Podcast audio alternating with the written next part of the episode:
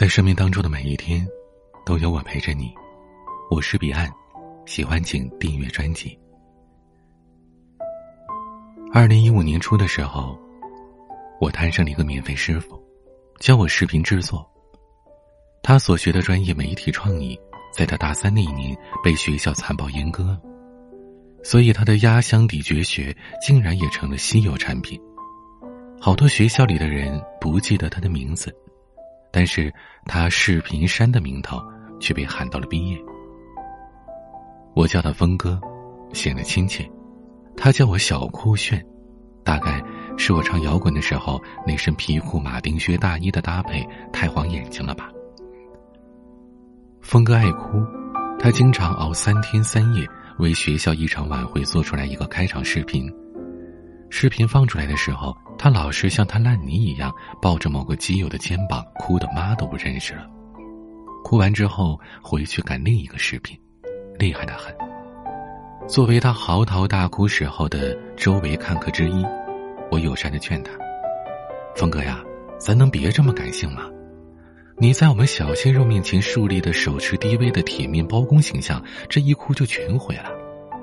你这么哭，那些姑娘肯定想。”我男人这么懦弱，我哪来的安全感呀？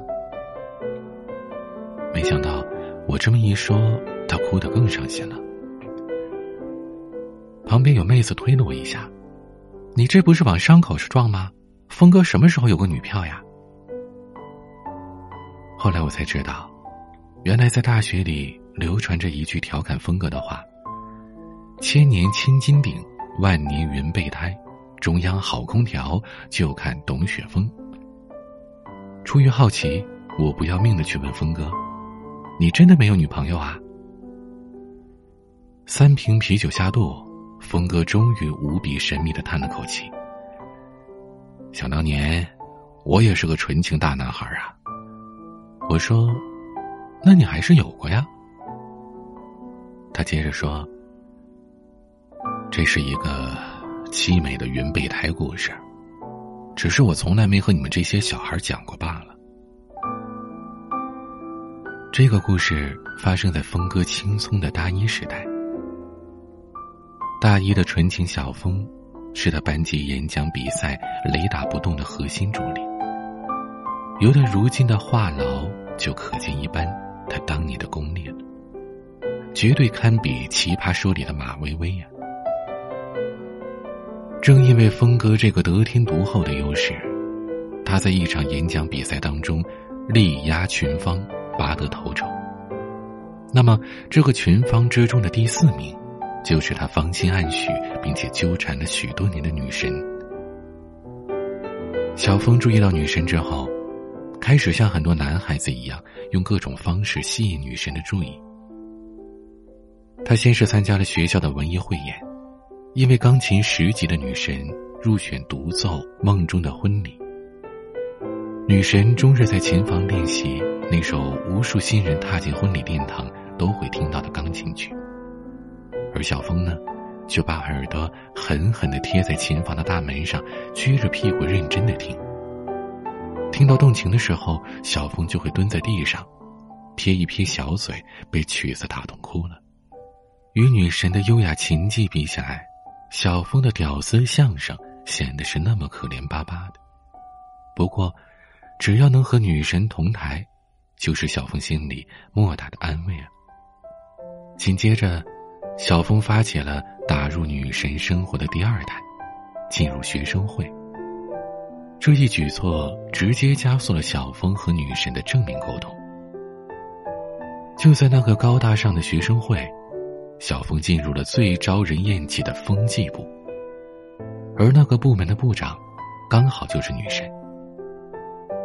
最令小峰期待的学生会活动，偏偏是在别的学生看来避之不及的开会。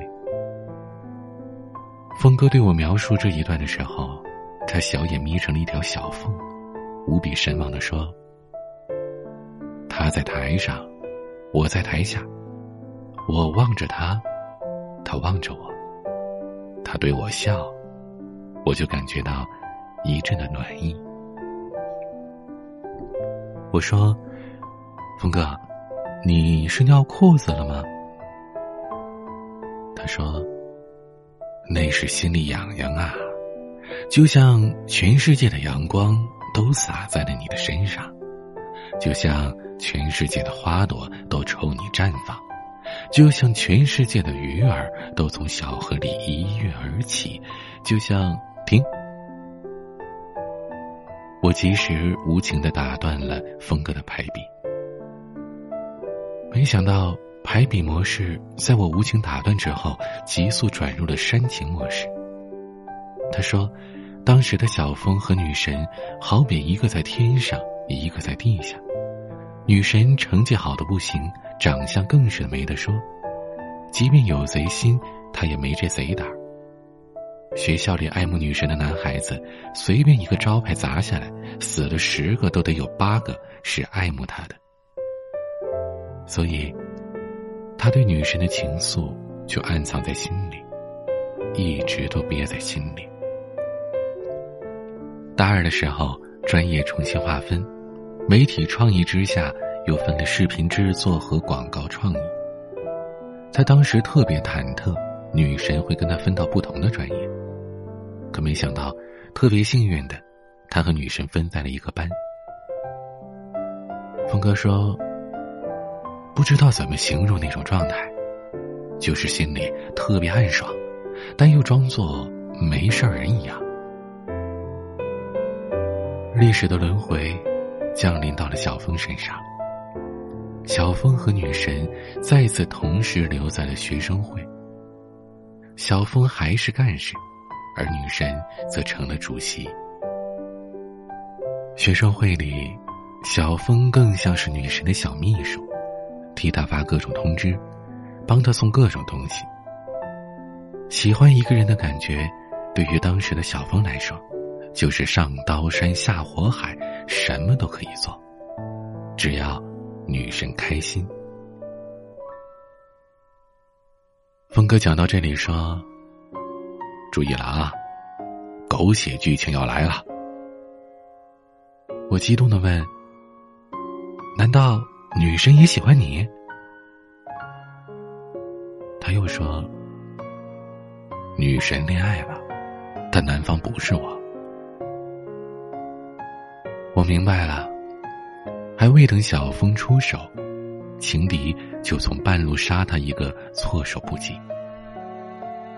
虽说当时手机已经很普及了，但是女神和情敌之间的沟通方式极为复古，他们之间的暧昧。竟然全靠万能的小纸条。小峰和女神上课的班级通常在四楼，情敌的班级在五楼。鉴于小峰作为女神秘书的身份，这俩人之间的来往沟通全仰仗小峰这个苦情角色来传递。我问峰哥：“你传了那么多纸条，难道从来没有动过私心，想去窥探一下他们的秘密吗？”他说：“我从未看过一张。”小峰虽然喜欢女神，但是他一直保持着自己刚正不阿的本性，忍着不去偷看纸条。这种传递员一样的角色，一直保持到女神和情敌分手。分手之后的女神，像所有青春期女孩子失恋一样。悲痛欲绝，她一个人站在阳台上，哭得死去活来。小峰班级的阳台门可以关，但是没有锁。女神在哭的时候，就让小峰帮她在阳台把着门，不让别人进去。小峰知道，女神不想别人看到她那脆弱的样子。他一面替女神担心，一面守着女神的心门。女神有个好闺蜜。女神难过的时候，那个闺蜜一直在她身旁。而那个闺蜜看出了小峰对女神的感情不太一般。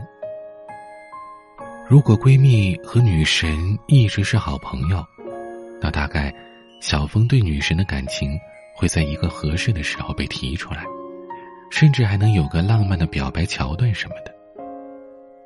可天有不测风云，闺蜜和女神后来变有为敌。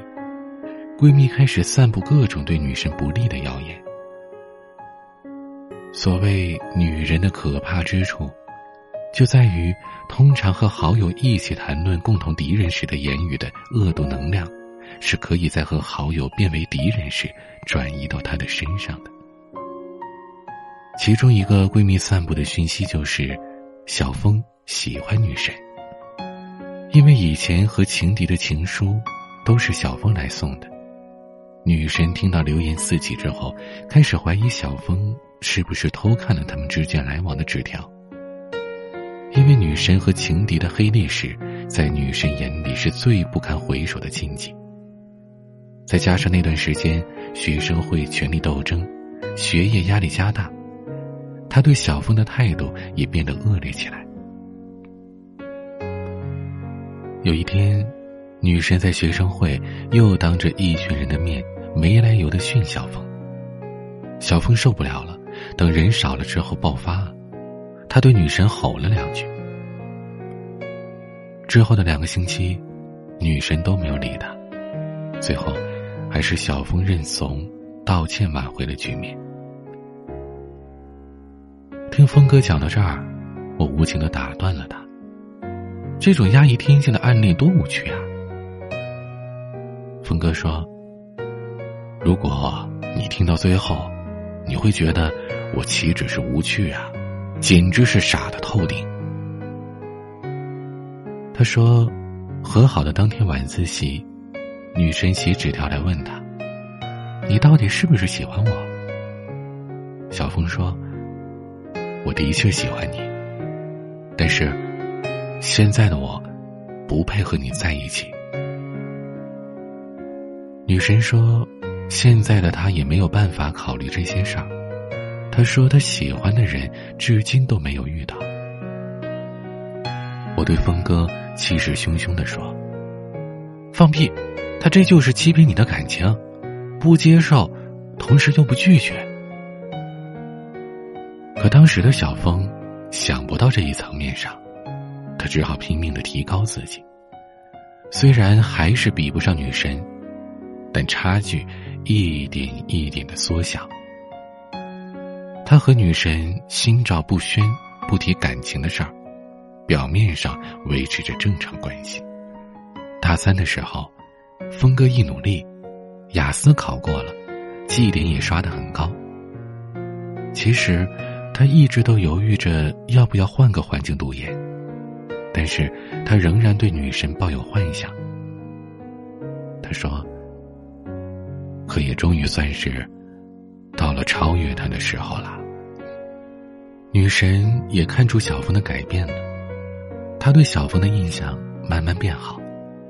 毕竟小峰一直陪着她那么多年，冲他发火他也忍着，怀疑他他也不辩解，喜欢别人他甘愿当电灯泡。峰哥把申请学校的 offer 发送之前。他犹豫再三，要不要再试一下？这样，他也就有足够的理由留下来。结果，这么多年一直活在女神背后的经历，还是让他怂了。最后，峰哥申请成功了，小峰和女神将一个出国继续读研，一个签公司直接工作。我说。峰哥，这故事就这么结束了？他说：“还没完呢。”二零一四年十二月三十一号晚上九点，女神的微信朋友圈发了一条跨年动态，上面写着：“跨年以前，你问我一个问题，我一定如实回答。”峰哥鼓起勇气问了这么一句话。如果，在我决定出国之前，我向你表白说喜欢你，你愿意把我留下来，或者跟我走，做我女朋友吗？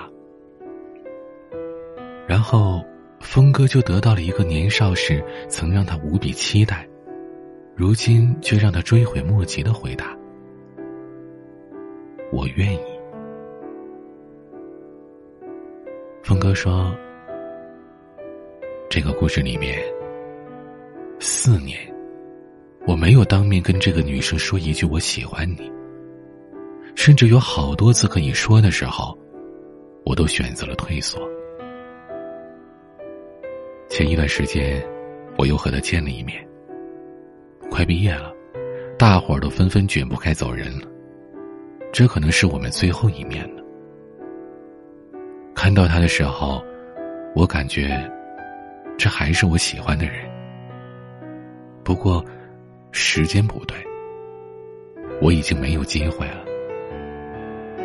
我从没提任何感情的事，只是在心里对自己立了这么一个约定：如果以后我和他还能在同一个城市，我们都是单身。我还是没忘记曾经对他的感情，我会再重新追求他，但这一切的前提都是不强求。他说，他对女神从来没有过怨恨。虽然他是一条直到大四都没有过真正意义上女朋友的单身狗，但他感谢女神让他成长。没有当年那个让他低若尘埃、仰望云端的人，就不会有跌倒了爬起来重生的自己。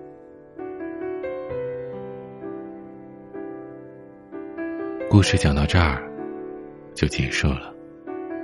其实这只是一个再普通不过的备胎故事，没有什么惊喜，也没有什么彩蛋。这种备胎故事。在我们广袤的祖国大地上，成天无穷无尽的上演。每一个如今站在我们面前，衣冠楚楚、笑容有着恰好弧度的人，可能曾经都在并不那么光鲜的当年，做过一回别人生命当中始终迁就的那一方。就算周杰伦也曾经爆出自己被甩的经历，更何况我们这些普通人呢？我们只是在没有能力、低若尘埃的时刻，恰好遇到了一个人。他告诉我们要活得更加精彩，变得更加强大，才有一天能够爬到云端，对那个人说一句：“感谢你的存在，让我活成了更好的样子。”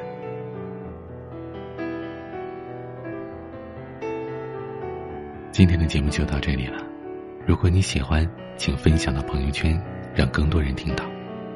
也欢迎你关注我的微博，DJ 彼岸，英文 DJ，加上我的名字彼岸。每个夜晚，都用声音陪伴你。我是彼岸，晚安。就刚刚好经过。突然眼神交错，目光炙热闪烁，光乱越难掌握。我像是着了魔，你欣然承受，别奢望奢。